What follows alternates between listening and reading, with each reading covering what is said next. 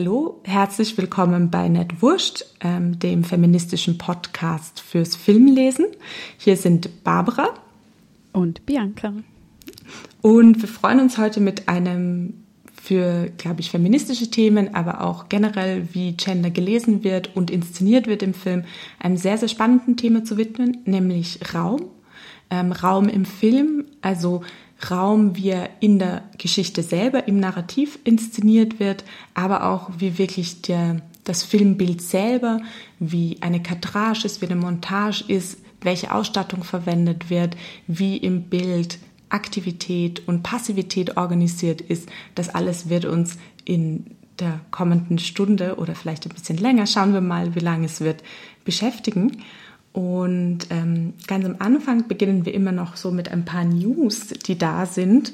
Und ich glaube, eine der großen News, ähm, die da sind, ist, dass in Österreich in der Filmbranche einiges passiert ist in den letzten Wochen.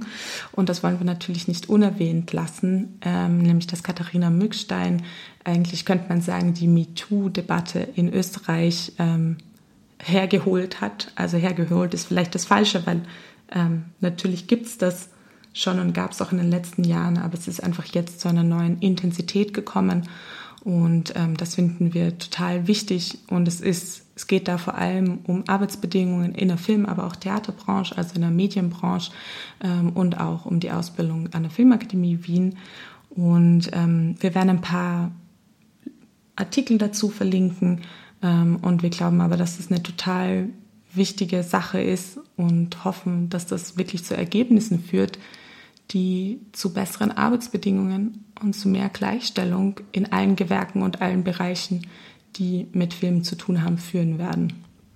Mhm. Ja, man kann auch ähm, Katharina Mückstein auf Instagram folgen. Da postet sie wirklich jeden Tag viel in ihren Stories ähm, und genau, um da informiert zu bleiben, ähm, was sich weiter tut und damit äh, die Diskussion oder die, die Thematik nicht abflaut, weil das ist ja auch immer die Gefahr, dass es dann irgendwie keine Konsequenzen daraus gezogen werden. Aber im Moment sind auch die Regisseurinnen recht aktiv. Das sind ein, ein Zusammenschluss von, ich glaube, über 40 Regisseurinnen, die sich letztes Jahr, letzten Herbst vom Regieverband äh, abgespalten haben, nachdem ähm, es interne Diskussionen über die Quote gab, über die Quotenregelung, sprich der Regieverband äh, sich meines Wissens nicht für eine 50-50-Quote äh, ausgesprochen hat und das hat für dann zur Abspaltung geführt. Genau, ähm, ja, all dies äh, verlinken wir gern, genau wie du schon gesagt hast. Ja, und wir werden da, glaube ich, auch dazu verlinken und das Ganze findet auf Instagram ab, ab, statt, aber natürlich auch ähm, in anderen sozialen Medien und auch medialen Berichterstattungen, aber vor allem hoffentlich natürlich am Set, in der Ausbildung und zwischen den Menschen, die sich in diesen filmischen Räumen on- und offscreen begegnen. Und ich glaube, das führt eh auch, ist, glaube ich, auch ein großer Teil von unserem Thema heute. Und das hat sich, glaube ich, ganz gut ähm, irgendwie, äh, also es klingt jetzt so blöd sagen, es hat sich gut ergeben, aber wie wir jetzt an dem Podcast gearbeitet haben, haben wir gemerkt, da gibt es natürlich Überlappungsstellen. Und wir werden auch über einen Film von Katharina Mückstein sprechen, L'Animale aus 2018. Und ähm, ja. Genau. Und dann auch über ein paar andere Filme, vielleicht wollen wir sie auch noch gleich anteasern.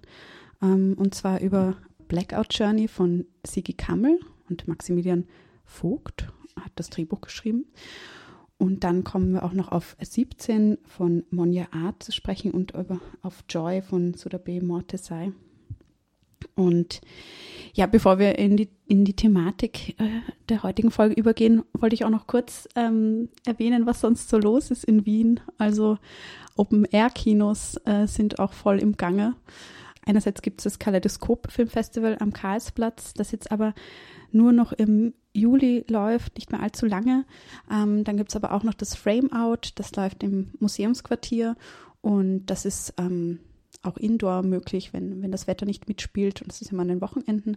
Und dann gibt es natürlich das Kino wie noch nie vom Filmarchiv am Augarten, das auch ein sehr nettes Ambiente hat. Und ja. Und das Dot Dot Dot Filmfestival im Volkskundemuseum.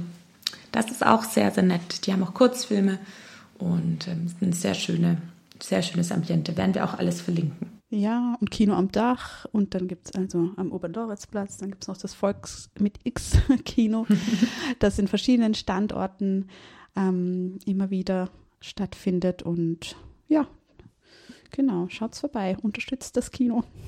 Ja, und sonst natürlich, hoffentlich genießt ihr den Sommer und ähm, es ist nicht allzu heiß da, wo ihr seid.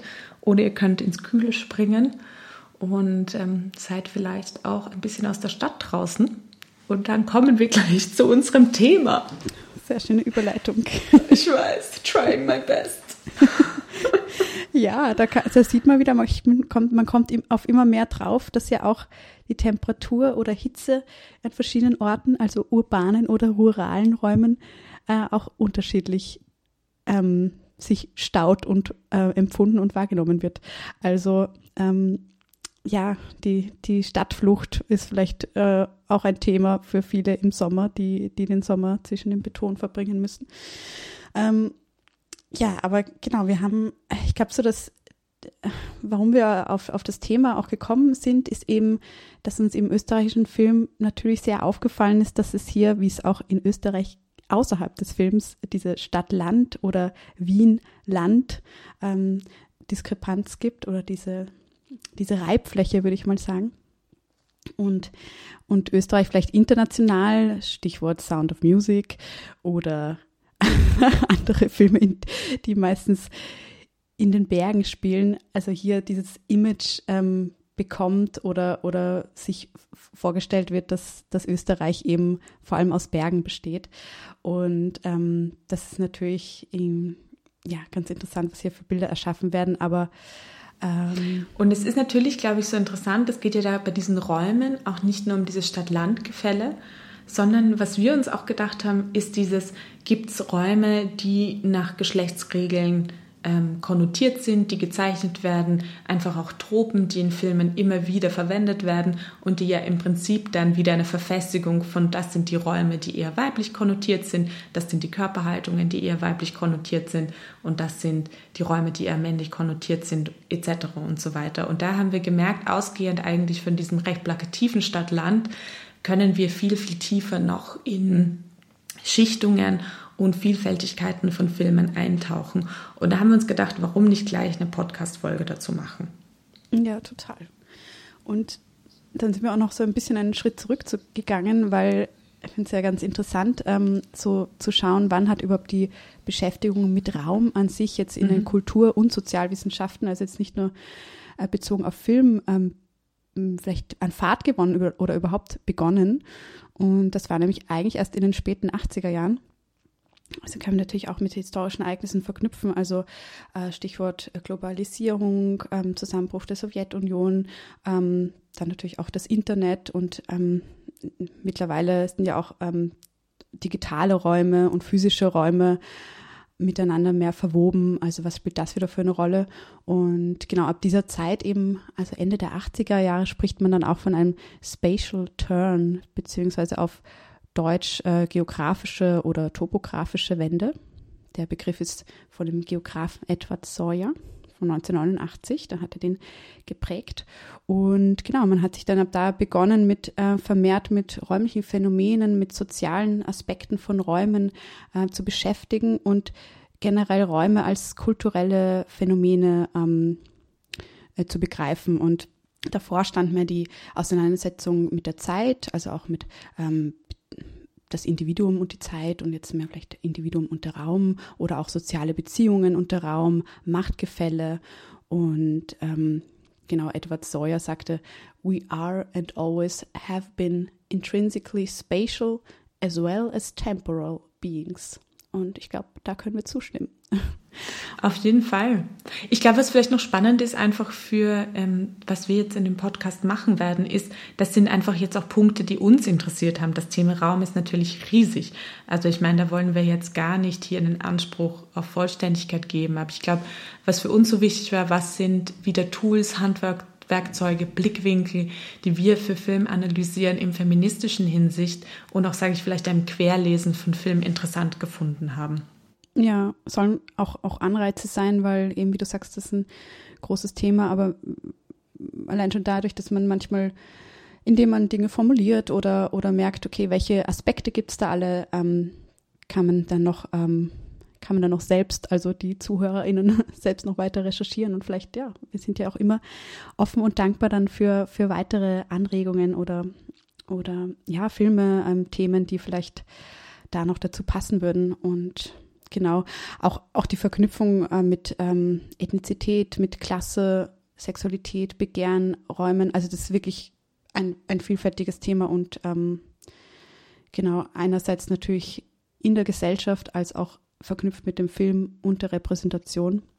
Und ja, vielleicht ähm, soll man mal so ähm, runterbrechen oder, oder so ein bisschen einteilen, was, wie man Raum und Film äh, betrachten kann oder welche Zusammenhänge es hier gibt, weil eben, wie du schon gesagt hast, einerseits ähm, geht es um Repräsentation, also um die Visualität, um die Mise en scène, also die Abfolge von Bildern auch, die Montage und die Inszenierung in den einzelnen Frames, in den Bildern selbst.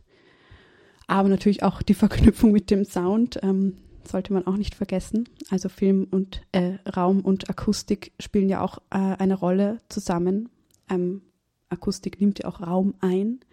Ähm, und ähm, wenn man jetzt wieder so ein bisschen zurückgeht, also ähm, in die früheren Zeiten des Films, also ähm, als die Debatte um, um Film als Kunst oder um, um, um Film als Kunst ähm, herauszustellen gegenüber anderen Kunstformen ähm, sehr stark präsent war, ähm, wurde auch ähm, vor allem die, ja, die, die Zweidimensionalität der Bilder ähm, diskutiert oder, oder besprochen. Als, als zum Beispiel Rudolf Arnheim hat in den 30er Jahren in seinem Aufsatzfilm als Kunst ähm, die Kunstform Film äh, vor allem auch durch diese Übersetzung von dreidimensionalem Raum oder, oder Lebenswelt in die zweidimensionale Bilder ähm, diskutiert und das ist natürlich auch ein Aspekt, also wie werden ähm, ja, wie werden diese, wie wird unsere Lebensrealität auf äh, Celluloid gebannt, wollte ich schon sagen, aber jetzt eher auf digitale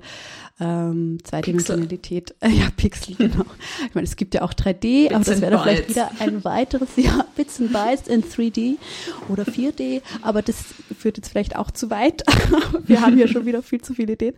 Ähm, ja, ähm, genau, und ja, also Räume im Film, da geht es ja nicht nur um die Abbildung. Erstmal überhaupt um die Räume, die Auswahl der Räume, Stichwort auch Location Scouting, ähm, ähm, Ausstattung. Also es sind ja ähm, viele, viele Entscheidungen, die hier im Laufe eines Prozesses äh, getroffen werden, ähm, die wir natürlich bei der Analyse nicht alle einbeziehen, aber es ist natürlich immer gut zu wissen, was dahinter steckt, welche Prozesse.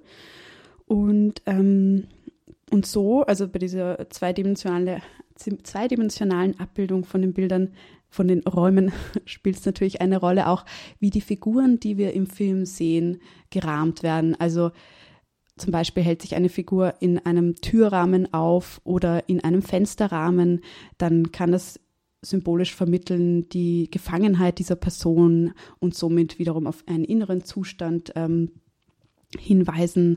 Also wirklich eine durch, durch die räumliche Inszenierung eine Symbolis Symbolisierung erfolgen.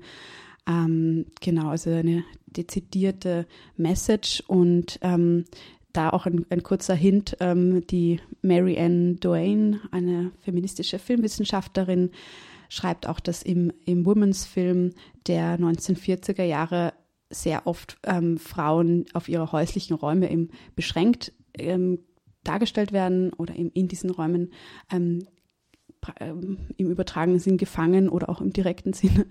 Ähm, und da gibt es oft Aufnahmen von Frauen, die aus dem Fenster schauen, zum Beispiel. Also diese, diese Sehnsucht nach draußen und diese Rahmung. Ähm, genau, das als, als Beispiel.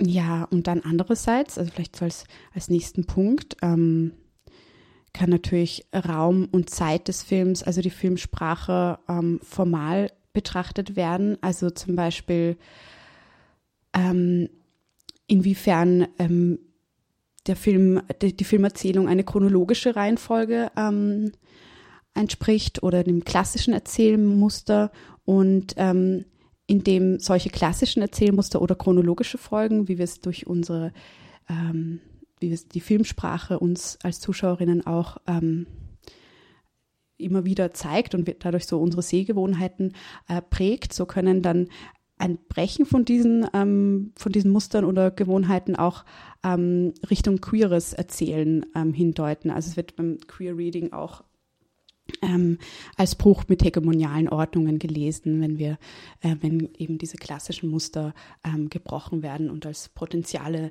neu zu denken. Ähm, genau, da auch ein, ein Literaturempfehlung, Jack Halberstam, In the Queer's Time and Place, Transgender Bodies and Subcultural Lives, verbinden, verbinden, verlinken wir auch, ist äh, von 2005.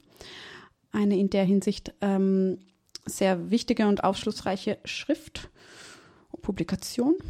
Ähm, genau, und dann jetzt eh schon so, ich meine, die Punkte sind auch natürlich alle miteinander verbunden, aber ähm, weiters wäre dann noch die, die Filmhandlung, die Erzählung, also das Narrativ selbst und die, die Rolle der Orte und der Settings darin. Also wenn wir jetzt so von der, von der Heldinnenreise ausgehen, also wirklich eine Figur steht im Zentrum unserer Erzählung und ähm, wir verfolgen was sie im Laufe der, der Filmhandlung tut und welche, welche Herausforderungen sie beschreitet und bestreitet. Ähm, genau, und während dieser, während dieser Reise ist ja die, also es jetzt eine innere Reise oder eine, eine, eine, ähm, eine tatsächliche Reise sein, findet immer auch als eine Bewegung statt. Also durch welche Räume schreitet die Person ähm, und welche Räume ähm, bieten auch neue Möglichkeiten, welche Räume halten die Person vielleicht eher fest im Fortkommen oder im, im Erreichen ihrer Ziele. Und äh, genau kann man natürlich schauen, ähm, ja, welche, welche Rolle spielen hier, äh, welche Räume spielen hier eine Rolle und welche Räume ähm, ermöglichen eine Ermächtigung für dieses Individuum, für diese Figur.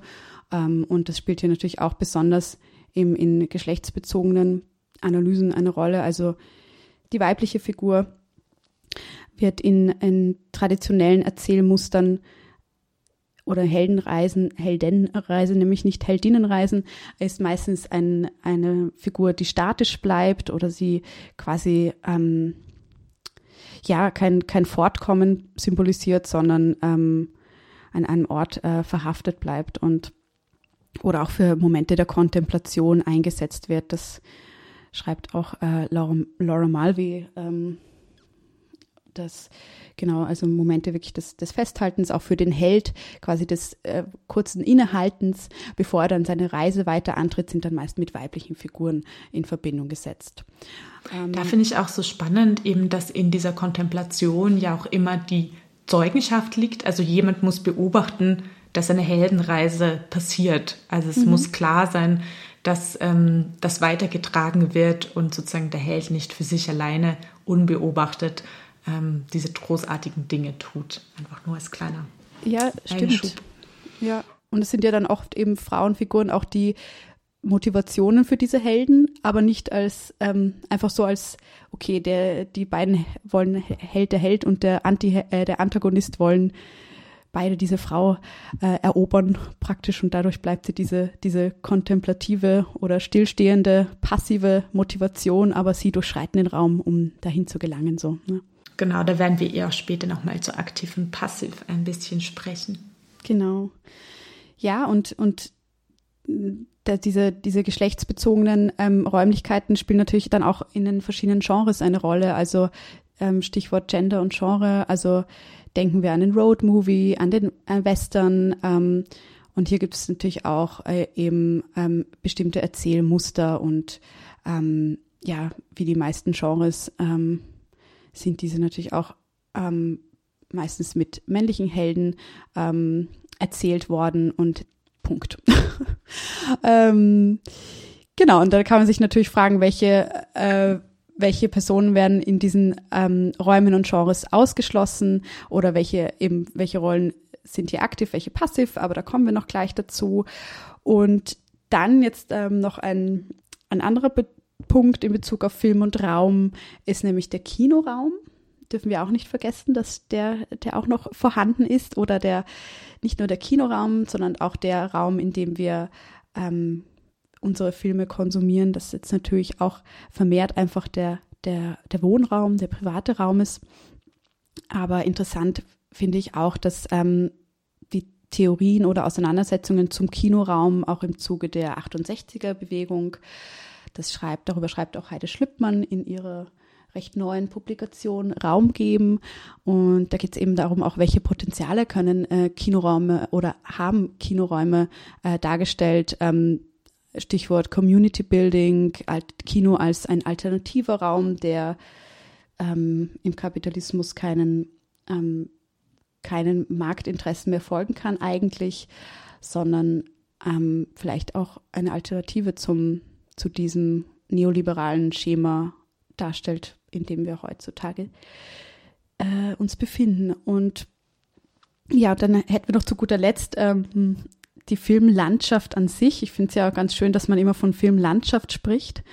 Und das ja, ist ja quasi aufgelegt, dass man das auch mit ähm, Räumlichkeit verbindet in, in einem ja, übertragenen Sinne oder Mindmapping. Und ja, da ist natürlich auch, also die Filmlandschaft, ähm, wenn man sich die so vorstellt, visuell, wer dominiert die, welche AkteurInnen durchschreiten diese Filmlandschaft, von wem werden sie dominiert, aber dann auch weiter von welche Filme werden jetzt so in der Rezeption äh, besonders hervorgehoben, als Klassiker bezeichnet, welche Filme werden kanonisiert, restauriert und so weiter. Ähm, ja, das alles gehört ja auch zur Filmlandschaft. Ja, ähm, ja, ja, wie gesagt, schauen wir uns ja ähm, mit der feministisch-kritischen Brille ähm, Filme bzw. einzelne Aspekte ähm, dieser Filme, die wir ausgesucht haben, heute an. Und ähm, da schauen uns da die hegemonialen Raumanordnungen und normative Konventionen, die jetzt bestätigt oder gebrochen werden. Und da spielen natürlich die Seh- und Erzählgewohnheiten eine Rolle, wie wir auch schon gesagt haben. Und ähm, wir beschränken aber natürlich in unseren Analysen den Blick, das muss man auch äh, klar sagen, indem wir jetzt eben österreichische Filme ausgewählt haben, aber auch natürlich ähm, ja der kulturelle Raum, der hier repräsentiert wird in diesen einzelnen Filmen, ist natürlich auch nur ein Aspekt und ähm, ja, wenn wir andere Filmländer, andere Kontexte haben, dann schaut das natürlich ganz anders aus und das bedarf eigener Analysen. Aber ich glaube, das würde dann auch ähm, über, über unsere Kenntnisse hinausreichen. Außerdem mögen wir ja auch den österreichischen Film sehr gerne. Deswegen können wir auch gleich unser Wissen über Österreich und die kulturelle Landschaft in Österreich natürlich gut auf den anwenden. Mir ist auch aufgefallen, wir haben diesmal gar keinen Mainstream-Film dazu. Ähm, nur damit ihr das auch wisst, ähm, heute ist nur Österreich dran. Ja, genau. Ich meine, vielleicht fallen uns ja noch ein paar Mainstream-Beispiele ein zwischendurch, aber, aber jetzt, ja, wir reden eher abstrakt vom Mainstream jetzt, wenn wir von Erzählmustern und Konventionen sprechen, aber ja, da habt ihr sicher dann auch eure eigenen Bilder und, und Vorstellungen ähm, dazu. Ja, ich hätte noch interessant auch ähm, im Bezug auf Feminismus und feministische Kämpfe, also von wegen Räumlichkeiten, äh, private und ähm, öffentliche Räumlich Räumlichkeiten, weil ja ein, eine Forderung oder auch ein Slogan, kann man schon sagen, des, äh, der feministischen Kämpfe der 70er Jahre war, das Private ist politisch. Also es ging auch darum, die unterschätzte private weibliche Sphäre sozusagen aus der Versenkung zu holen und, und so ganz dezidiert private Räume ähm, zu thematisieren, weil der, der Privatraum hat ja auch eine, eine längere Geschichte ähm, und geht eigentlich, also diese Entwicklung ähm, von diesem der Treff, Trennung von privaten und öffentlichen Raum, also oder privaten und Arbeitsraum, ja, ich sage es jetzt unter Anführungszeichen, ähm, geht eigentlich ins, ins 18. Jahrhundert zurück als ähm, es weitgehende gesellschaftliche Transformationen gab, also durch die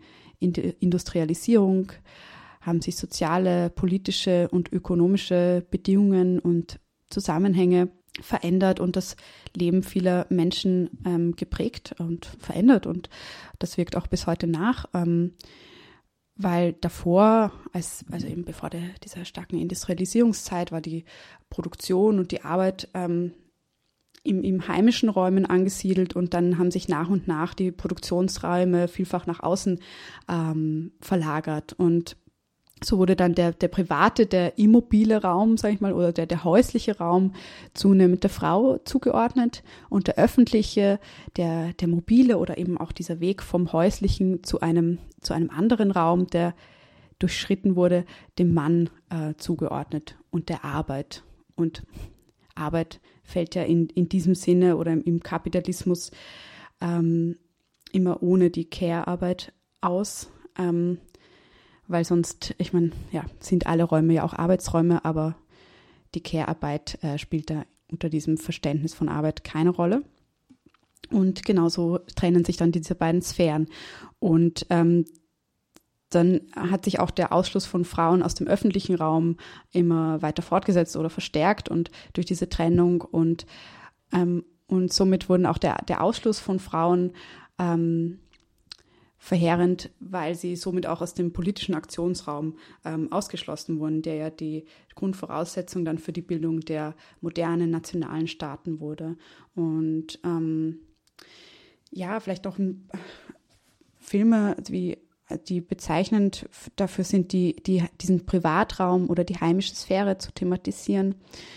Ähm, in dieser Zeit, in den 70er Jahren, ist zum Beispiel äh, ganz berühmtes Beispiel von Chantal Ackermann, Jean Dillmann. Ähm, aber ich würde auch Helge Sanders äh, Redupers, also die allzeitig reduzierte Persönlichkeit von 1978, ähm, dazu zählen. Also hier geht es um Arbeitsalltag, Care-Arbeit, privater und öffentlicher Raum, also bei Redupers, ähm, die miteinander verschmelzen und ähm, einfach eben Arbeitsalltag und Lebensalltag von Frauen zeigen, ähm, die sonst nicht thematisiert wurden. Und in Sean Dielemann ist es überhaupt nur der Privatraum einer Frau, die eine Sexarbeiterin in Belgien ist, die eben zu Hause arbeitet und hier eben auch ihren Alltag hat. Und geht über drei Stunden der Film und äh, sind ja auch sehr, sehr mh, mm, ja, genaue, lange Einstellungen über ihre Tätigkeiten in, in ihrem Wohnraum. Genau. Ähm, ja, heute ist natürlich, jetzt habe ich über die 70er Jahre gesprochen, aber ich finde das als, als, als Zeit immer ganz spannend und wichtig auch zu sehen, was hat sich da verändert oder getan. Und ähm, heute ist natürlich einige Zeit vergangen seitdem und es hat sich vieles ähm, verändert, ist diverser geworden. Aber ich, ja, diese Dynamiken oder diese Transformationen spielen natürlich immer, sind immer noch im, im Laufen oder spielen eine Rolle. Und ähm, die Verbindung eben von öffentlichem und privaten Raum, also jetzt in der Realität, als auch dann, wie diese im Film erzählt wird, ähm, finde ich einen ähm, spannenden Aspekt. Und dann natürlich geht es dann auch, also gibt es dann noch den anderen Aspekt, den wir auch schon angesprochen haben, der Symbolgeschichte äh, von Räumen, von Landschaften und hier gibt es natürlich auch eigene Forschung, die sich mit der Symbolisierung beschäftigt. Also es ist dann auch nicht nur in der Filmwissenschaft, natürlich kann man da auch andere kulturwissenschaftliche ähm, ja, Themenfelder miteinander verbinden. Also jetzt, ich spreche jetzt auch von Literatur oder anderen Medien, ähm, nämlich äh, ja, wie Raumsemantisierungen äh, vergeschlechtigt sind oder werden. Also da kann ich zum Beispiel von Claudia Liebrandt ähm, empfehlen, den, ihren Band Gender-Topographien. Ähm, und da ähm, beschäftigt sie, mich, sie sich mit ähm, geschlechtlich konnotierten Erzählmodellen im Film und ähm, stützt sich auch auf Teresa de Lauretis, auch eine Klassikerin unter den filmwissenschaftlichen Theoretikerinnen, wenn man so sagen will, und ihren 1987 ähm, erschienenen Aufsatz Technologies of Gender. Und sie beschreibt darin auch äh, gender-topografische und weitergehend auch genre-topografische Zusammenhänge. Also eben dieses, ähm, diese männliche Mobilität und Aktivität ähm, und die weibliche Kontemplation, was wir auch schon hatten. Also es wiederholen sich eh immer wieder diese ähm, Aspekte.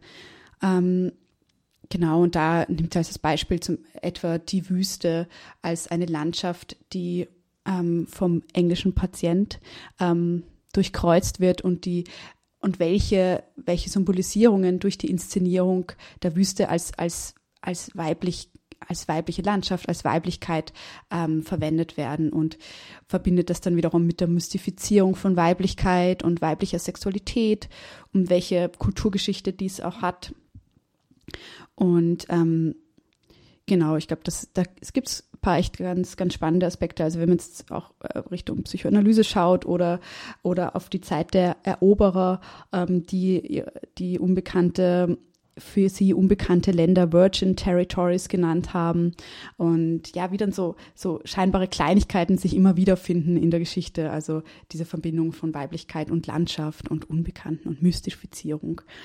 Ähm, so kann man sich denken, dass das auch ähm, mit dem Roadmovie als Genre irgendwie ganz, ganz spannend oder gut einhergeht. Ähm, dieses Durchschreiten eines Raumes, der weiblich konnotiert ist und ähm, ja, und, und auch bei Eroberungen von durch männliche Akteure einer Landschaft und man interpretiert die Landschaft dann oder, oder liest die Landschaft als weiblich, ähm, welche, welche ähm, Aktivitäten oder Prozesse von Machtdemonstration ähm, oder von Einnahme von Macht ähm, hiermit einhergehen. Ähm, genau, und dann vielleicht ähm, apropos Roadmovie, da hätte ich noch mal was aus den 70er Jahren, was ich gerne ähm, noch kurz ähm, anbringen möchte, nämlich ähm, den Film Wander. Ähm, das, der ist ähm, von Barbara Loden erzählt und dürfte vielen vielleicht nicht bekannt sein. Ähm, der Film ist auf 16 mm gedreht worden. Damals ist ein Indie-Film und ähm, wurde auch äh, vor einigen Jahren restauriert. Also ist jetzt vielleicht wieder ein bisschen mehr ähm, in, größere Aufmerksamkeit gekommen und Jedenfalls handelt er von einer verheirateten Frau äh, mit Kindern, die ihre Familie verlässt und durch das daraufhin quasi beginnt der, der Road Movie und sie zieht durch das ländliche Amerika. Ich glaube, sie ist aus Pennsylvania und ähm, finde den, den Film ganz spannend. Also hat einige Elemente wie ähm, äh, Bonnie und Clyde, äh, sagen wir mal. Ähm, sie trifft einen äh, Kriminellen, mit dem sie dann weiterzieht und gleichzeitig ja, es ist die Frage, wie, inwiefern diese, dieser Aus, Ausweg, die Ausflucht für sie ähm, überhaupt Alternativen bereithält in diesem, eben in dieser Landschaft, in diesem, in diesem öffentlichen Räumen, die ähm, von männlichen ähm, Akteuren dominiert werden, also Kriminelle, Ordnungshüter etc. Und ähm, ja, ich finde äh, den Film ja sehr spannend und ähm, wenig äh, beachtet, obwohl er schon aus 1970 ist, ähm, nimmt er einiges vorweg, was sicher nachher in, in Roadmovies kommt oder ähm, ja, könnte man auch sagen, Elemente von Selma und Louise, die ja eher so als der weibliche Roadmovie-Klassiker gelten. Aber hier schon 20 Jahre vorher ähm, kommen hier Elemente davon vor.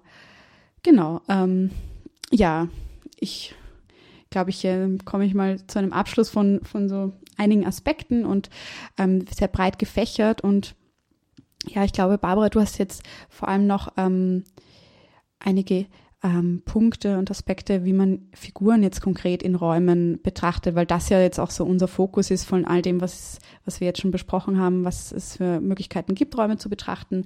Aber für uns ist das Erzählerische und Inszenatorische jetzt mal im Fokus oder am spannendsten. Voll. Also ich finde es auch ganz schön, irgendwie der Wander gleich zu nehmen, so als Überleitung. Du hast da ganz viele Aspekte gesagt, die, wenn ich jetzt aus einer wirklich sehr praktischen Perspektive Figuren, Figuren und Gestaltungen im Raum anschaue, einfach genau auf diese Bruchlinien hinweisen, wie männlich, weiblicher oder auch queerer Raum konnotiert ist. Und das kann man im Grunde ähm, wenn man jetzt einfach nur schauen möchte, wie kann ich eine Figur inszenieren, wie kann ich ein Narrativ gestalten, auf vier sehr würde ich jetzt mal sagen, kondensierte Punkte zusammenfassen. Und das sind auch die vier Punkte, mit denen ich in meiner Dissertation gearbeitet habe, wenn ich sozusagen Raum in Hinblick auf Genderstereotypisierung oder Vielfältigkeit angeschaut habe. Der erste, den haben wir schon angedeutet, ist wirklich dieses aktiv oder passiv. Also wie können wir aktiv oder passiv im Film selber sehen, erkennen und wie können Figuren in die eine oder andere Richtung gezeichnet werden. Das heißt, im Aktiven ist es eigentlich relativ simpel. Es sind die Figur, die eine Handlung vorantreibt. Es ist die Figur, die eine Initiative sitzt. Es ist die Figur, die ein Gespräch in Gang setzt. Es ist die Figur, die Zum Beispiel haben wir da L'Animale, eine ganz schöne Szene in der Disco, wo Sebi, der gerade von Matti ähm, sexuell zurückgewiesen wurde, oder sagen wir nicht sexuell, sondern amorös, also ich glaube, Sebi würde mehr wollen von Matti, sie sagt, komm zu mir her. Und das ist eine, eigentlich eine ganz schöne Struktur, weil er dominiert in dem Fall den Raum. Er ist zwar in der sozusagen passiven Funktion, dass er sitzt, aber er verlangt und gibt die Aktivität an Matti weiter. Also er sagt, er dominiert in dem Fall, wie Matti sich in diesem Raum bewegt und sie kommt auch tatsächlich her. Und das ist ganz interessant in Inszenierungen dann zu schauen, äh, wie wie korrespondiert das auch mit Körperhaltungen? Was ist eine aktive Körperhaltung? Was ist eine passive Körperhaltung? Ganz klassisch kann man die Grenzziehungen wirklich zwischen einen geraden Körperlinien, die eher traditionell männlich konnotiert sind, und diagonalen Körperhaltungen, die eher traditionell weiblich konnotiert sind, sehen. Das heißt, es ist ganz interessant, vor allem bei L'Animale. Ich nehme jetzt einfach noch einmal dieses Beispiel heran, wo Matti ähm, auch eben Teil dieser Burschenklick sein möchte und auch ihre Körperhaltung ganz klar anpasst. Das heißt, wir haben hier, die Beine sind gerade am Boden ähm, auseinandergespreizt. Wir kommen zu diesem klassischen Manspreading. Die Hände sind gleichmäßig auf beide Knie ge gebeugt und sie könnte eigentlich in jedem Moment aufstehen und weggehen. Und wenn wir da jetzt einfach weiterdenken, was wäre so eine klassisch konnotierte Haltung für Frauen oder einfach wie es jetzt auf, nach Genderlinien aufgezeichnet ist, sind natürlich die überschlagenen Beine, also eine diagonale Haltung, die, um loszugehen, müssen natürlich die Beine zuerst auseinandergenommen werden und dann kann losgegangen werden. Dass das auch korrespondiert in Hinsicht mit, wer bedeckt seine Geschlechtsteile, ähm, wer nicht, ist natürlich klar, dass das damit hineingeht. Ähm. Vielleicht da noch einen Hinweis, eben diese geraden und diagonalen ähm, Körperhaltungen, Körperlinien habe ich in einer Performance von Naima Masic gesehen. Die hat sich tänzerisch damit auseinandergesetzt mit ihrer Neem Company und hat versucht ähm, herauszufinden, wie weibliche diese diagonalen Linien noch ähm, im Tanz eigentlich fast äh, übertrieben offenbaren, wie sie weiblich gelesene Menschen in eine Passivität drängen. Ähm, also das wollte ich nur sagen, das kommt nicht von mir, sondern das habe ich in dieser sehr spannenden Performance im Brut gesehen. Und ähm, natürlich kann diese aktive und passive Haltung auch noch mal mehr in den Raum hineingenommen werden. Und das kommt dann eigentlich zu diesem zweiten Merkmal, nämlich der Raumdominanz und der Raumsubmissivität. Also wer ist in diesem Raum der Fokuspunkt? Wo ziehen die Blickrichtungen hin und wer hat eben die Möglichkeit, wie im Beispiel von vorhin, andere Menschen, andere Figuren in diesem Raum zu bewegen oder nicht zu bewegen. Ähm, wir können aber das auch zum Beispiel als ähm, ein bisschen gebrochenes Beispiel nehmen, wenn zum Beispiel ein Vortrag ist, das heißt die Raumlinien im Bild wären eigentlich auf diese vortragende Situation, aber wir haben eine Montage und eine Kadrage, die jetzt auf Menschen im Publikum fokussiert. Und wir sehen eigentlich die Blickachsen zum Beispiel zwischen Figuren im Publikum, kann sozusagen diese Raumdominanz, die in der Szene selber, die Raumdominanz, die über die vortragende Person kommen würde, über eine filmische Erzählung unterwandert werden und eine eigene filmische Erzählung mit anderen Dominanzverhältnissen aufzeigen und Submiss Submissivitäten. Also das ist einfach auch noch zu beachten. Es ist nicht immer nur die Figur, die in der Szene selber die dominante Position hat, sondern es ist natürlich vor allem im filmischen Erzählen ganz wichtig, was macht der Schnitt, was macht die Auflösung und wie bewegt sich daher der Fokus von dem Zuschauenden. Also wie nehme ich eine Situation und durch wen nehme ich eine Situation wahr. Und dann kommen wir auch schon zum dritten Punkt, äh, nämlich die, was ich da noch, das habe ich jetzt gerade noch vergessen, weil ich ähm, nochmal dran denke, ist die Sprechzeit. Ähm, also es ist nicht nur die Körperhaltung im Raum, sondern auch die auditive Dominanz in einem Raum und da auch wieder die auditive Dominanz im Hinsicht auf das Filmnarrativ und eine der klassischen ähm, und wirklich sehr oft nachgewiesenen Ungleichheiten zwischen männlich und weiblich gelesenen Figuren ist wirklich die Sprechzeit, also die Netto-Sprechzeit und Dialogzeit, die eine Figur hat. Und da könnte man ganz grob sagen, über diese Studien hinweg, das ist eine Verteilung von 75 Prozent für männliche Figuren und ungefähr 25 Prozent für weibliche Figuren, wobei es eine recht positive Messung ist, das muss man auch sagen. Ähm, bei Mainstream-Filmen wie ähm, all diesen Marvel-Geschichten, äh, Superman-Geschichten gibt es teilweise Sprechzeiten für weibliche Figuren von zwei bis drei Prozent. Also es ist ein massiver ähm, Unverhältnis, wer die Geschichten tatsächlich im Sinne im literarischen Sinne erzählen darf. Und da ist es auch interessant, dieses Unverhältnis besteht auch, wenn es männlich und weibliche Hauptfigur gibt. Also dann kommen wir näher in diese 75-25 Verteilung. Einhergehend natürlich mit Dialoganteilen kommt auch einfach die Zeit, die eine Figur im Bild zu sehen ist, ganz praktisch, ähm, und auch wie viele nahe Einstellungen eine Figur bekommt. Und da gibt es auch ein Unverhältnis, dass natürlich, wenn weniger Dialog da ist, auch weiblich gelesene Figuren tendenziell weniger einfach Bildzeit haben und dadurch der Zuschauer, die Zuschauerin weniger von dieser Figur sieht oder auch weniger nahe an diese Figur herankommt. Und das übersetzt sich auch ganz tatsächlich in eine Arbeitsbedingung.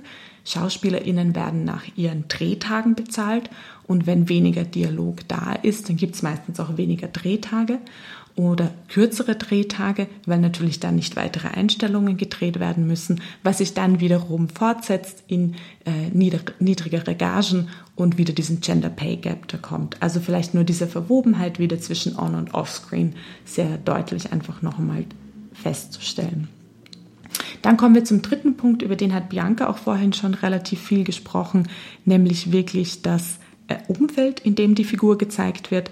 Und ähm, wie Bianca eben über den Film von Chantal Ackermann gesprochen hat, wo eigentlich so nicht zum ersten Mal, aber wo doch ein Film gemacht wurde, der eine Frau in ihrem Zuhause auch bei alltäglichen Handlungen gezeigt hat, wurde sehr schnell klar, dass erstens das ein sehr weiblich konnotierter Raum ist und dadurch aber auch ein Raum, der einfach viel weniger in filmischen Erzählungen vorkommt. Da sage ich jetzt mal vielleicht auch diese Hypothese, weil es so dieser selbstverständliche Raum ist. Ähm, es ist der Raum, der natürlich sehr vielen Zuschauenden von sich zu Hause bekannt ist. Also wenn ich mich dusche, wenn ich Essen herrichte, wenn ich schlafen gehe, wenn ich mein Bett mache, kann natürlich die Frage sein, oder wenn ich das für eine andere Person mache, inwiefern ist das eine spannende unter Anführungszeichen Stories. Das heißt, wenn wir hier, sage ich mal, nach Stereotypen erzählen müssen, schauen, gibt es diese Trennung von einem familiären, innerhäuslichen Raum, der von weiblich gelesenen Figuren von Frauen eingenommen wird und der öffentliche Raum, der von männlich gelesenen Figuren und von Männern eingenommen wird. Das übersetzt sich natürlich auch auf ganz reale Verhältnisse, die wir in vielen Teilen auf der Welt haben, ähm, wo natürlich dieser ganze Diskurs auch zwischen der unterschiedlichen Kleidung innerhalb des Hauses außerhalb des Hauses, was von einer Frau, von einer weiblich gelesenen Person darf außerhalb des Hauses gesehen werden, was darf innerhalb des Hauses in diesem familiären Raum gesehen werden. Äh, und da einhergehend natürlich auch in dem öffentlichen Raum, was Bianca auch vorher gemeint hat, ähm, wird dann die Arbeit, die Betätigung, die Tätigkeit gezeigt, Hobbys werden gezeigt, die Begegnung mit Freunden und Freundinnen wird gezeigt. Und da hat natürlich eine Figur viel mehr Gestaltungsspielraum oder auch natürlich die Möglichkeit, nicht nur ähm, in diesem häuslichen familiären Aspekt reduziert zu werden. Also das ist so eine ganz einfache Trennlinie und ähm, dann vielleicht noch ein vierter Punkt, den, den wir so und so auch schon angesprochen haben, nämlich auch nochmal die Unterteilung wirklich in urbanen und ruralen Raum ähm, und da auch einhergehend natürlich die soziale Klasse. Also inwiefern wird auch dieser Raum nochmal nach einem klassistischen oder nicht klassistischen Schema konnotiert und wer bevölkert auch diese Räume. Da habe ich in meiner Erhebung mitgehoben und das war doch ganz interessant, wobei es kein signifikantes Ergebnis war, aber ich fand es einfach schon noch interessant mitzudenken, werden weiblich gelesene Figuren mit Eigentum dargestellt oder nicht. Und ähm, es ist natürlich global global betrachtet gibt es einen ähm, Wealth Gap zwischen weiblich und männlich gelesenen Menschen auf der Welt und der ist natürlich äh, zugunsten äh, weib, äh, männlich, Ich verspreche mich. Wunschdenken. Das war jetzt ein Wunschdenken. Der ist natürlich zugunsten äh, männlich gelesener Menschen auf diesem Planeten. Und das ist natürlich interessant.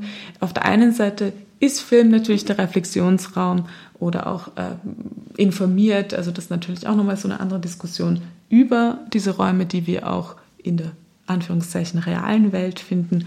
Aber es gibt natürlich nicht nur die und immer auch die Frage, ver verfestige ich, vervielfältige ich dann noch einmal ein Stereotyp.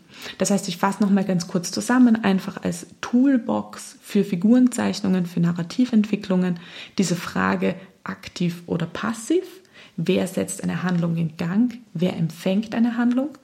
Raumdominanz und Raumsubmissivität einhergehend wirklich mit Auflösung, Kadrage, nahen oder totalen. Der dritte Punkt ist das Umfeld, familiäres, innerhäuslicher Kontext oder außerfamiliärer, öffentlicher Kontext, in dem die Figur gezeigt wird. Und der vierte, diese Bruchlinie urban-rural und damit einhergehend soziale Klasse und Besitz. Ja, das sind schon mal diese vier Punkte. Ja, ähm, mir ist noch was eingefallen dazu. Bitte! Ja, und zwar, weil du über Dialogzeit und Dialoge und Räumlichkeiten gesprochen hast, beziehungsweise Offscreen ähm, Dialoge oder Stimme, ist mir eingefallen, dass ja das auch spannend ist zu betrachten, äh, wie, wie man die ErzählerInnenstimme ähm, ja. einordnet oder diese quasi diese auktoriale ErzählerInnenstimme ähm, ist ja an sich enträumlicht und erzählt uns dann über die die Bilder oder die Figuren, die wir sehen, etwas und hat damit ja quasi so in der Erzählungsordnung oder Erzählungsmachtanordnung eine höhere Stellung. Und ja. ähm, da, wahrscheinlich gibt es da auch Zahlen dazu oder ich weiß nicht genau, ähm, ja, wie, wie oft dann diese Stimme männlich oder weiblich ist und was, was dann für eine Konnotation mitschweben, wenn es eine männliche oder weibliche Stimme ist. Und ich habe ja auch bei den Filmen, äh, wieder mal aus den 70ern, äh, viel gemerkt bei deutschen Filmen, dass diese weibliche Off-Stimme auch eine große Rolle spielt und auch in der Ich-Form die Erzählung ähm, kommentiert wird und ähm, dass ja auch quasi diese enträumlichte Stimme eine, ja, eine Ermächtigung ähm, bedeutet oder ich habe so gelesen und das fand ich auch noch einen spannenden Punkt, also diese Enträumlichung durch durch Akustik. Absolut, das ist ein richtig guter Punkt. Wobei ich jetzt auch dazu wirklich gar keine Daten habe. Also da kann ich deine erste, äh, dein erstes Kommentar leider nicht beantworten. Ich finde es nur so interessant, darüber nachzudenken. Auf der einen Seite ist es natürlich eine sehr machtvolle Stimme, auf der anderen Seite aber auch wieder eine Stimme, die zulässt, dass ich mir alles andere dazu erdenke und gar mhm. nicht wirklich die Verfestigung im Raum ist. Also eigentlich wieder diese, mhm.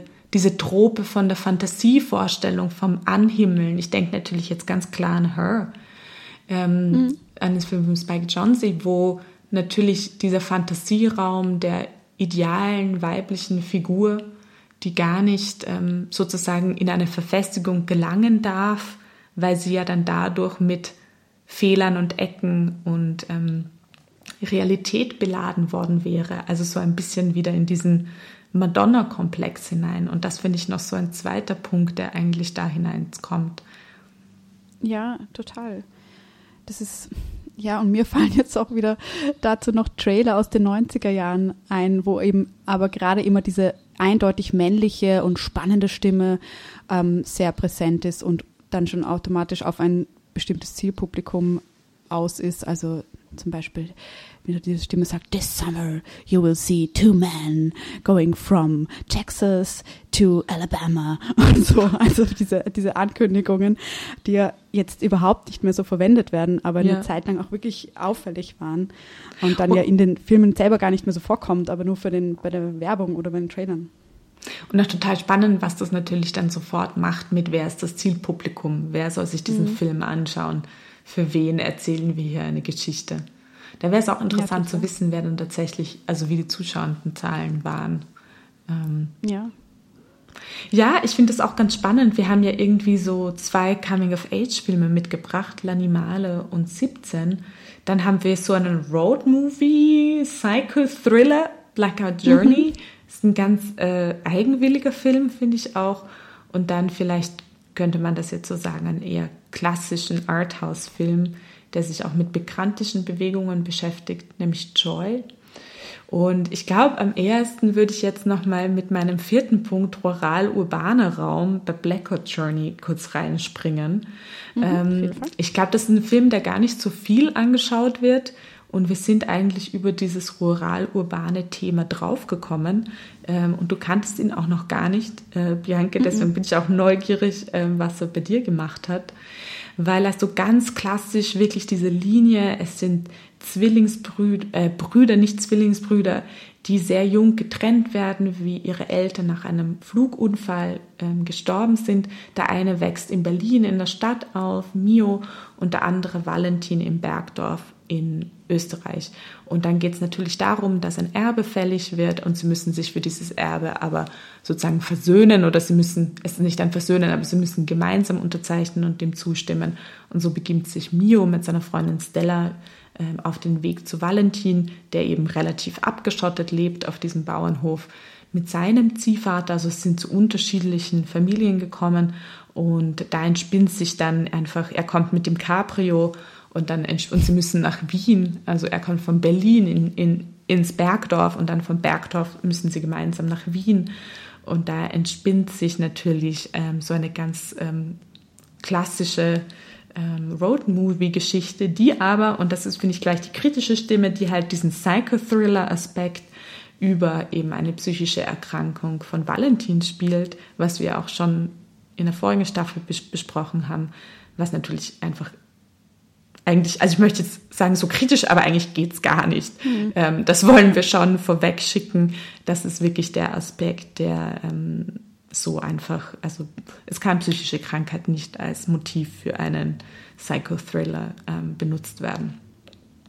Und da sehen wir natürlich hier auch diese ganz klassischen Linien von Mio packt Stella da ins Auto rein und sie fahren los und er aktiv und in die Welt hinein und dann kommen wir in diese Welt vom Bergbauerndorf. Natürlich da auch diese ganzen Troubles, wie komme ich mit dem Capri auf den Berg rauf, schafft das das Auto? Ich glaube, sie haben ja dann sogar noch eine Panne äh, und dann kommen sie in diese sehr statische, ähm, dunkle ähm, Welt von Valentin. Und das ist auch noch ein Punkt, den finde ich auch nochmal interessant. Vielleicht haben wir da auch Lust, bei Animale noch zu reden, wie Dunkelheit als Raum benutzt wird und mhm. ähm, Helligkeit ähm, also Farbe äh, im Film.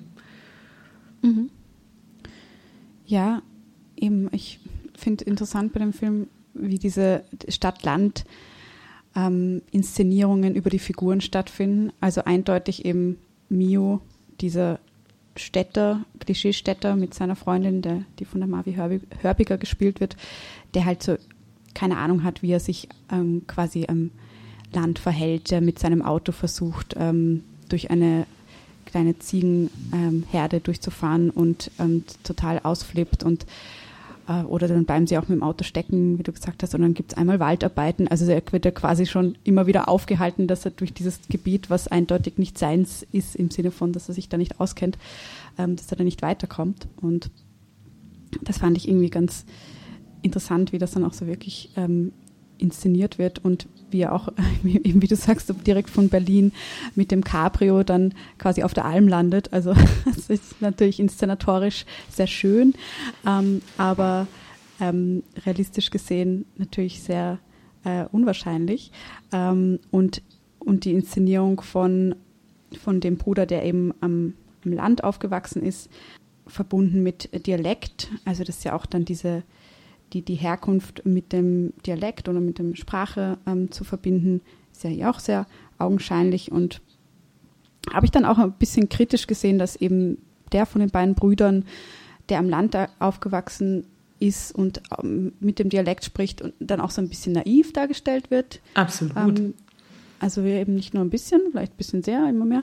Und dann noch, noch der als der mit der psychischen Erkrankung, die Erkrankung, die aber so in Richtung Psycho dann geht. Also ja, das, was halt dann eben interessant zu sehen, was mit der, mit der ähm, Räumlichkeit oder dem Ort einhergeht und mit der Figurenzeichnung.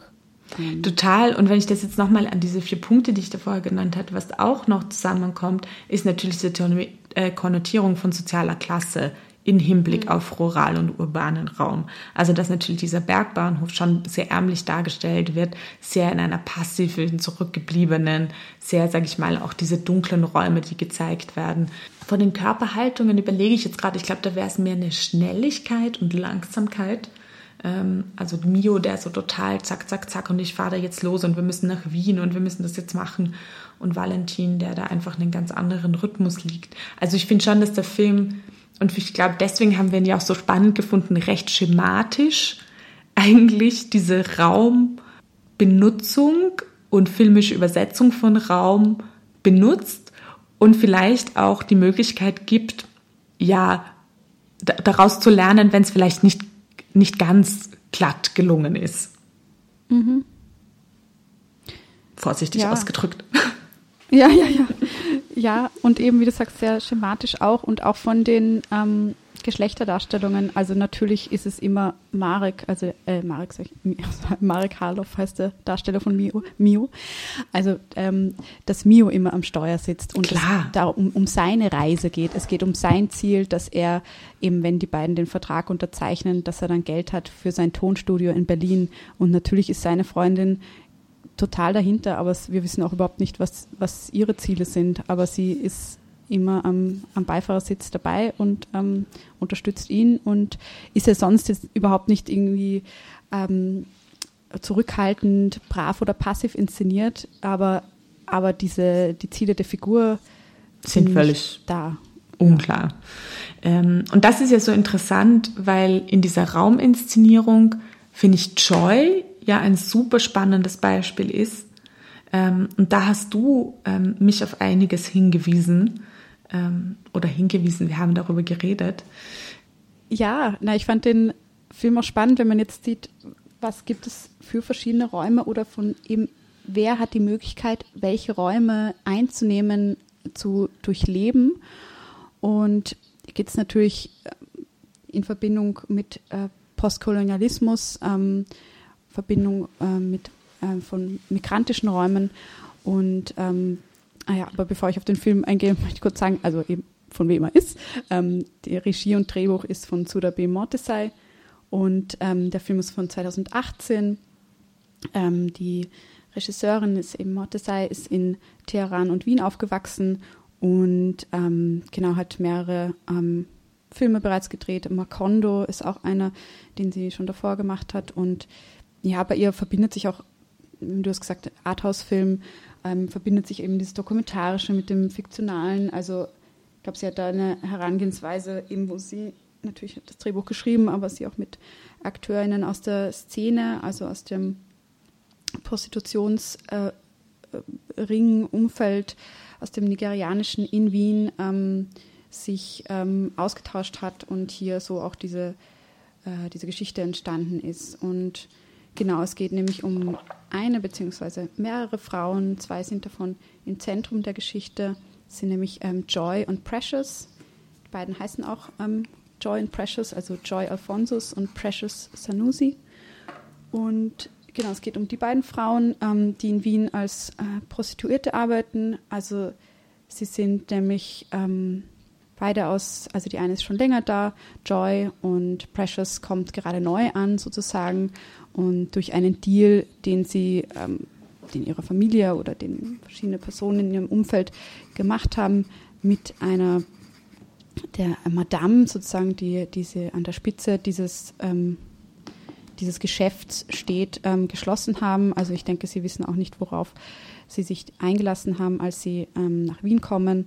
Sie sind dann in einer Abhängigkeit von dieser Madame, weil die ihnen ähm, sagt, sie haben so und so viele Schulden äh, durch die, durch die Überfahrt, durch die, die Miete, die sie zahlen müssen und alle, alles weitere, ähm, was sie eben Lebensunterhaltskosten, die sie bei ihr ähm, ja, die sie durch, äh, durch den Aufenthalt haben und die sie dann bei ihr einlösen müssen über die Jahre, sind sie in einer Abhängigkeit und können sich dann nach langer Zeit freikaufen.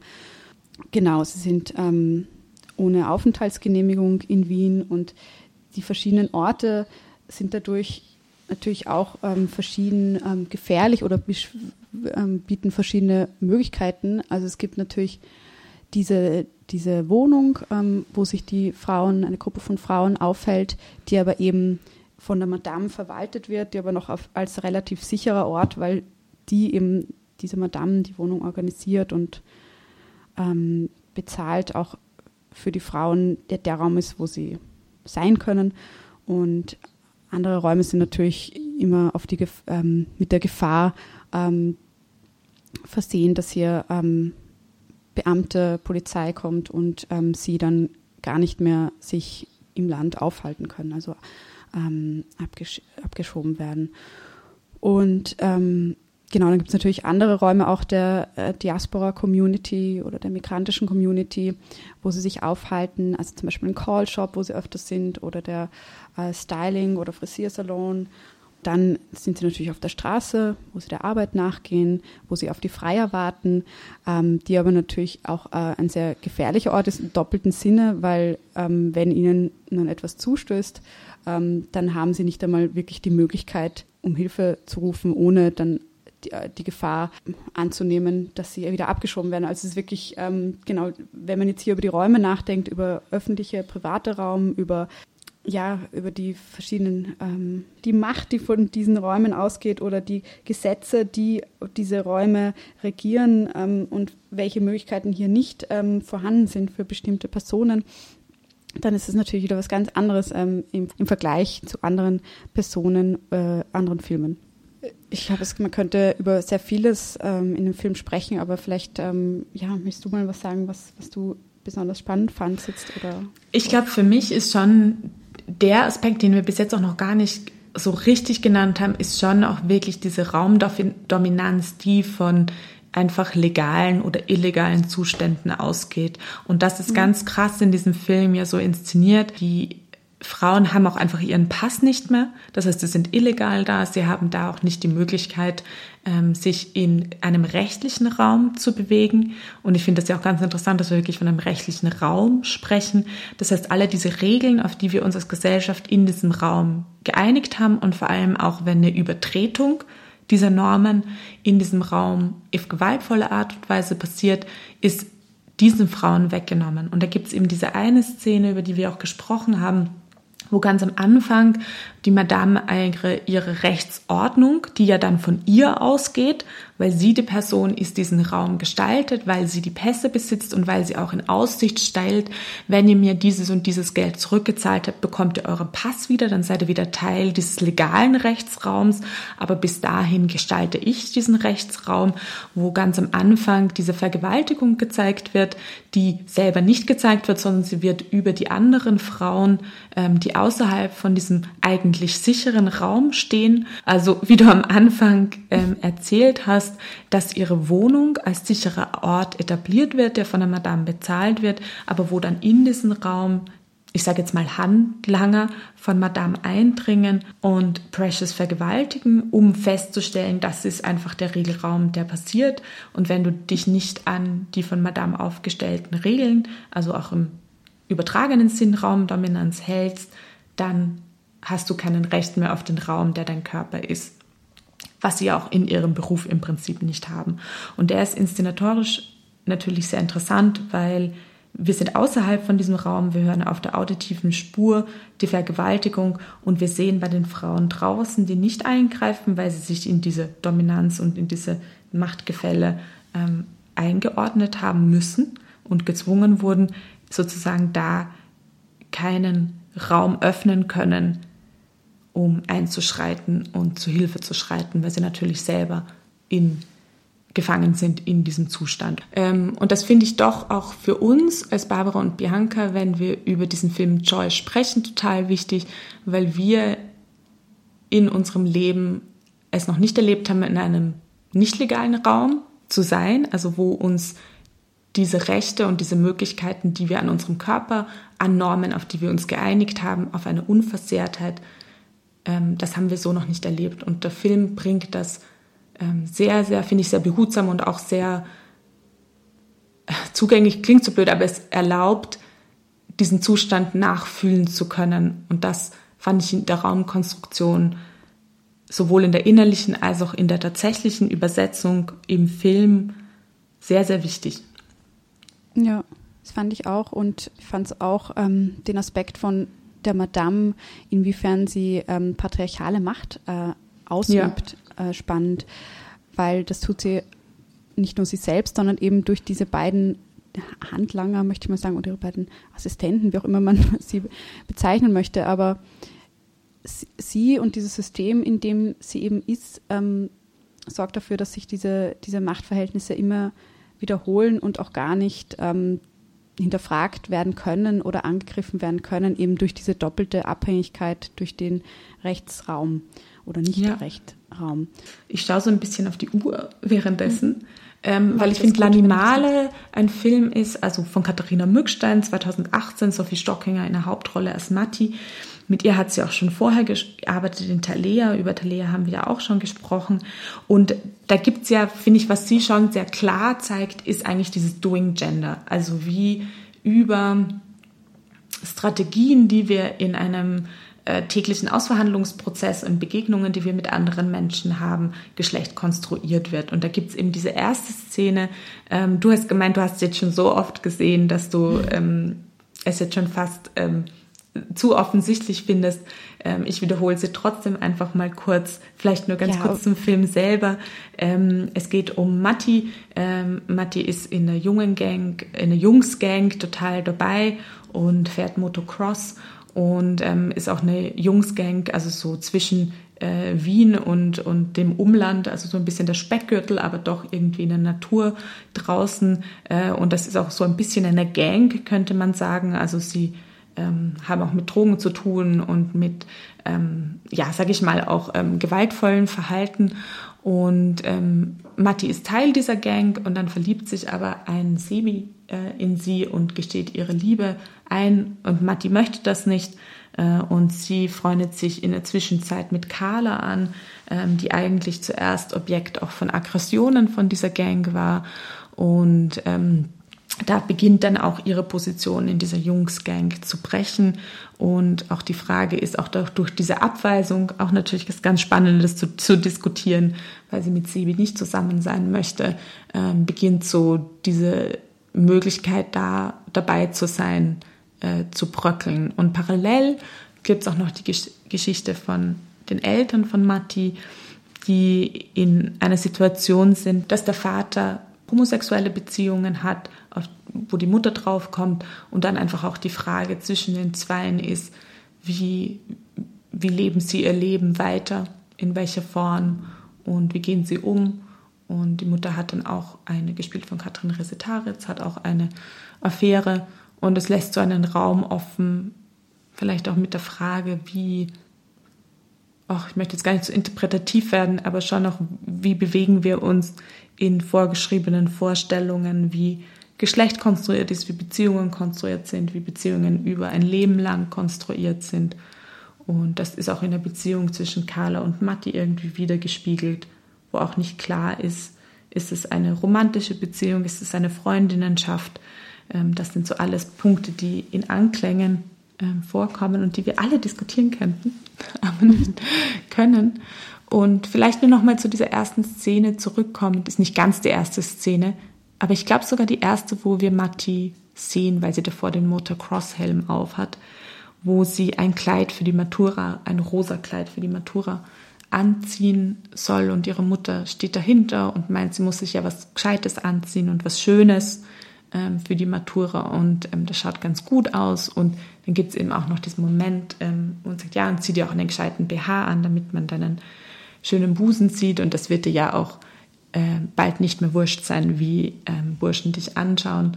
Und natürlich auch ganz interessant, weil sie auch diese Referenz zu Thalia macht, wo sie auch in diesem rosa Kleid ist, was ihr ihre Pflegefamilienschwester anzieht und einfach ein Kleid, was für sie und ihre Vorstellung von ihrem Körper und von ihrem Sein nicht passt.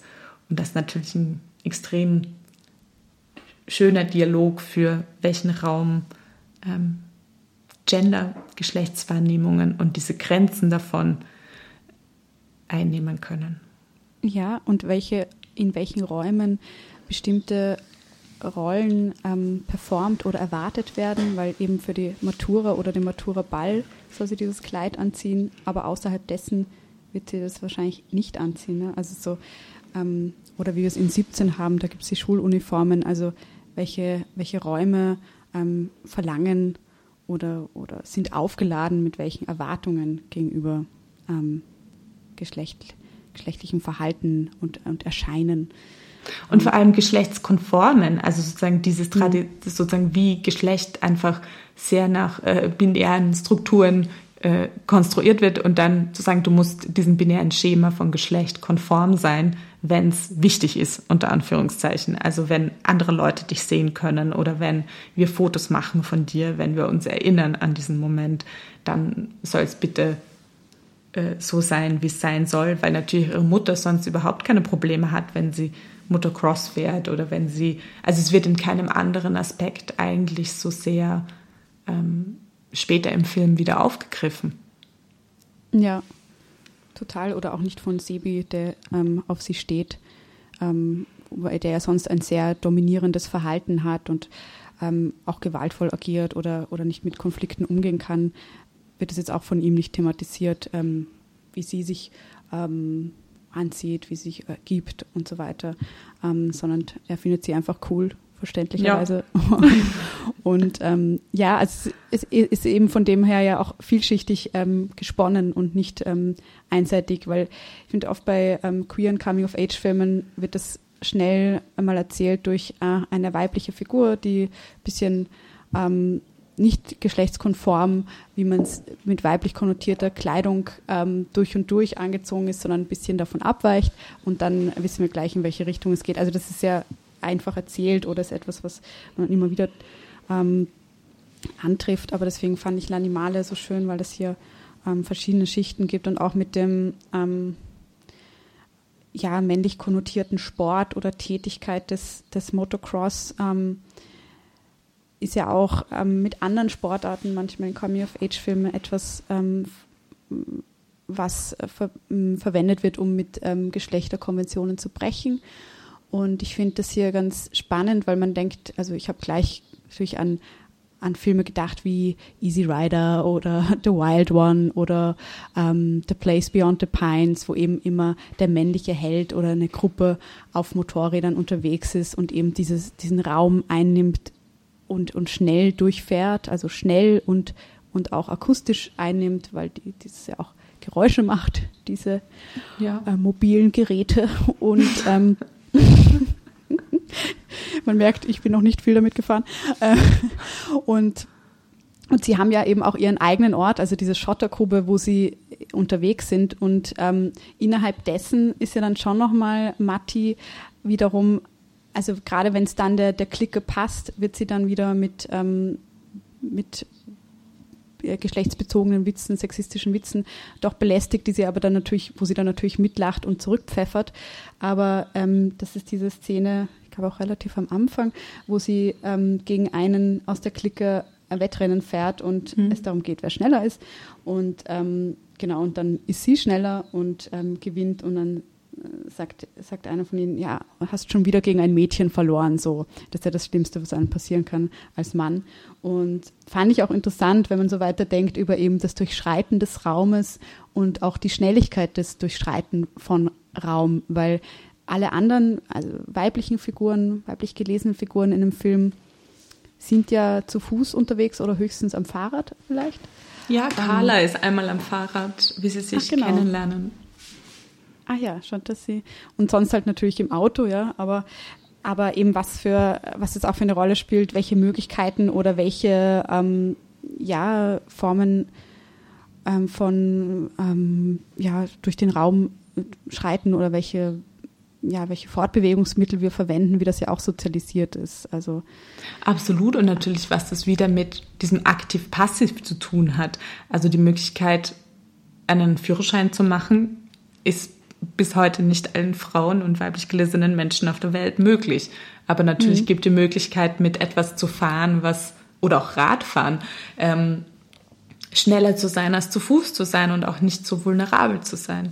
Was ich noch ganz spannend finde bei dem Film, und da würde es mich total interessieren, was du auch dazu denkst, ist diese Verwendung von dunklen Orten und hellen mhm. Orten, weil es gibt zwei, dreimal ähm, diese Szenen, wo Vanessa ich glaube, das ist die Ex-Freundin von einem aus der Jugendklicke, in diese Unterführung hineingeht und dann mhm. von der Gang ähm, eingeengt äh, mhm. wird und ähm, Matti macht da auch ordentlich mit. Ähm, und das ist natürlich so eine Unterführung, ist ja doch tatsächlich einer der Räume, wo, also wo ich auch Herzklopfen bekomme, wenn mhm. ich wo durchgehe, weil Weg versperrt werden kann, weil es einfach dunkel ist, weil einfach es ein sehr unsicherer Raum ist und auch wenig Hilfe kommen kann. Und dann gibt es am Ende die Höhle, in die Carla und Matti verschwinden als Versteck und dazwischen auch den Wald, in den sie ähm, gehen oder aus dem Geräusche kommen. Und mhm. ähm, das fand ich so eben, dass einfach die Dunkelheit im Film. Ich wusste schon in dem Moment, wo diese Szene beginnt, ich sehe den Weg entlang gehen und dann kommt diese Unterführung. Ich war so, ah, also es ist so ein starkes Bild oder Trope fast, aber auch natürlich tatsächliche Gegebenheit im Leben von einer Frau oder allen Menschen, die nicht ähm, cis-männlich sind, ähm, einfach ein sehr gefährlicher Ort. Und da hätte es mich einfach auch interessiert, ähm, weil du ja den Film auch bei deiner Dis verwendest, ob das ähm, von Wichtigkeit ist oder was du dazu denkst einfach. Ja, also tatsächlich ähm, für die DIS habe ich leider den Aspekt jetzt oder noch nicht, das ist noch offen, kann ja leider nicht immer alles äh, von dem Film äh, mit reinnehmen, aber es ist voll interessant, ähm, dass du sagst, weil über die Unterführung habe ich auch ähm, nachgedacht, natürlich eben, weil das, das ja eher recht offensichtlich, ähm, das ist eben ähm, wiederum der öffentliche Raum oder dunkle Räume, Unterführungen, ähm, was es auch wieder für eine ähm, Geschlechtsungleichheit äh, bedeutet, wenn Personen den Raum ähm, durchschreiten, also was für eine Gefahr ist für Frauen, für Männer, für Transpersonen ähm, ähm, darstellt, ähm, durch solche Räume zu gehen. Und da fand ich es schon fast, fast äh, etwas aufgesetzt, diese Szene mit der Unterführung und äh, der Machtdemonstration der Clique.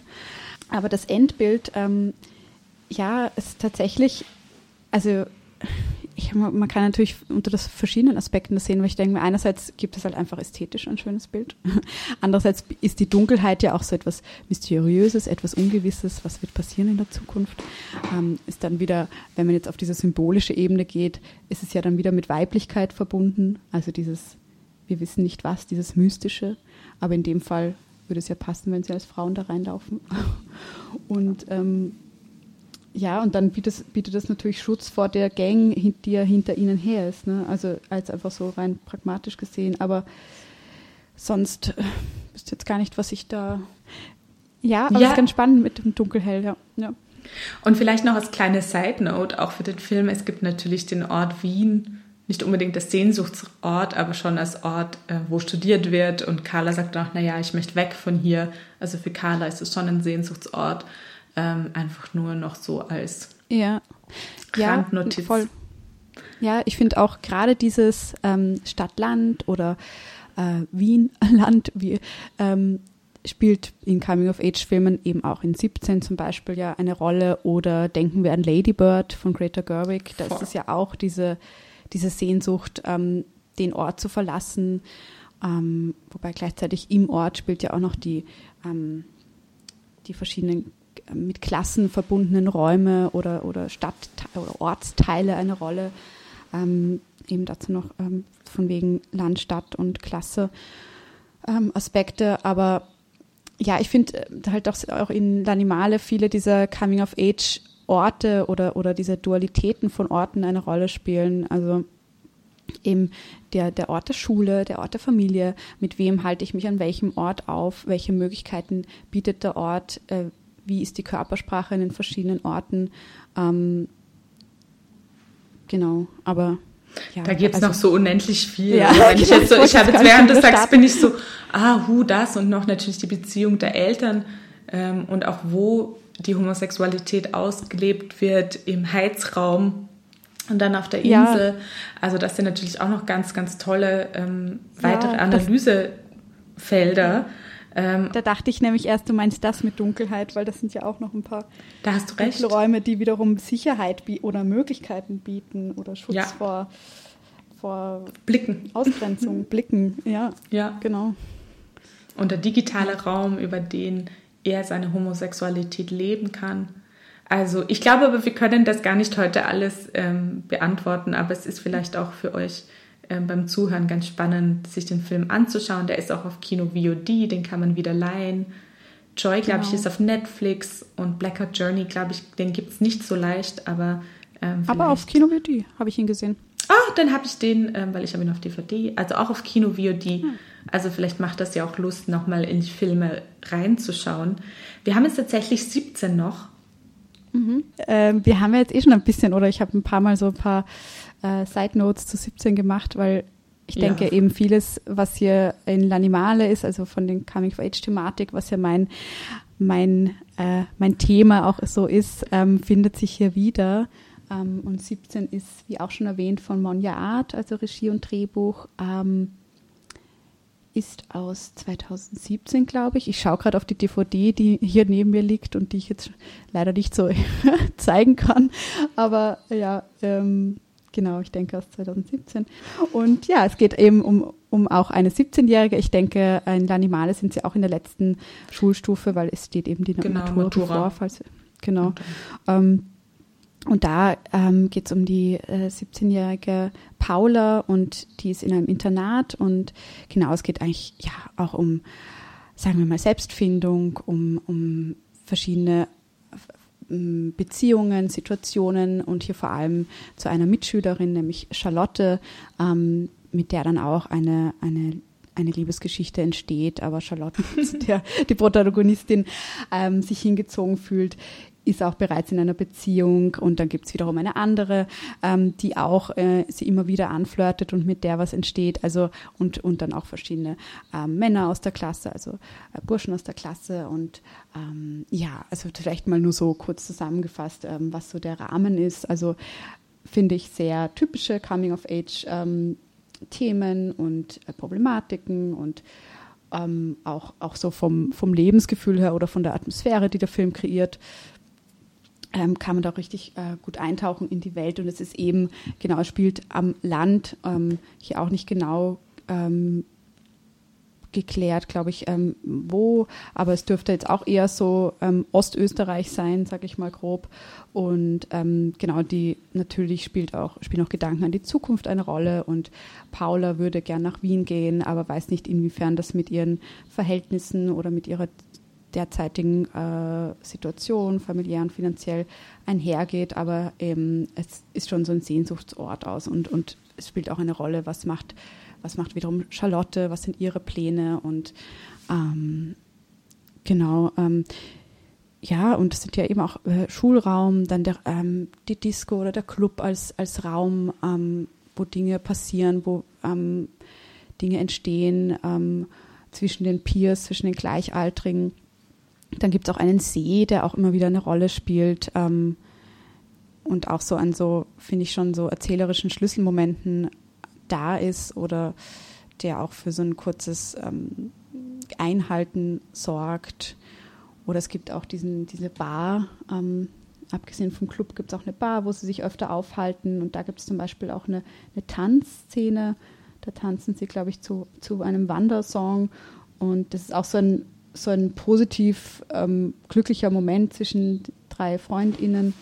Ja, da vielleicht auch ein interessanter Aspekt, dass ähm, Tanzen in, in, in Räumen oder in welchen, um nochmals zu öffnen, ähm, das Tanzen in verschiedenen Räumen, ähm, wie das auch erzählerisch eine Rolle spielt oder ab wann Personen tanzen, weil da fällt mir jetzt ein, dass in Joy ja auch ähm, die Precious, also die, die Jüngere, in einem in einer Szene in der Wohnung tanzt und hier besonders motiviert ist und das, nachdem sie sich sozusagen eingelebt oder mit der Situation abgefunden hat und hier quasi so einen positiven Moment erlebt und das halt in diesem scheinbar geschützten Raum oder in dem im Moment nicht von Gefahr ähm, durch äh, geprägten Raum der Wohnung und ähm, Was auch in L'Animale ist. Carla und Matti tanzen Ja, auch. Wie Meerjungfrauen. Ja, genau. Das ist ja auch so ein Schlüsselmoment, also oder Voll. ein Moment, der diese Beziehung stärkt und ähm, ja, also dieses quasi, wie soll man sagen, dieses eher kreisförmige oder sinnbefreite Bewegen durch einen Raum ähm, sorgt dann wiederum für eine Stärkung ähm, der zwischenmenschlichen Beziehungen.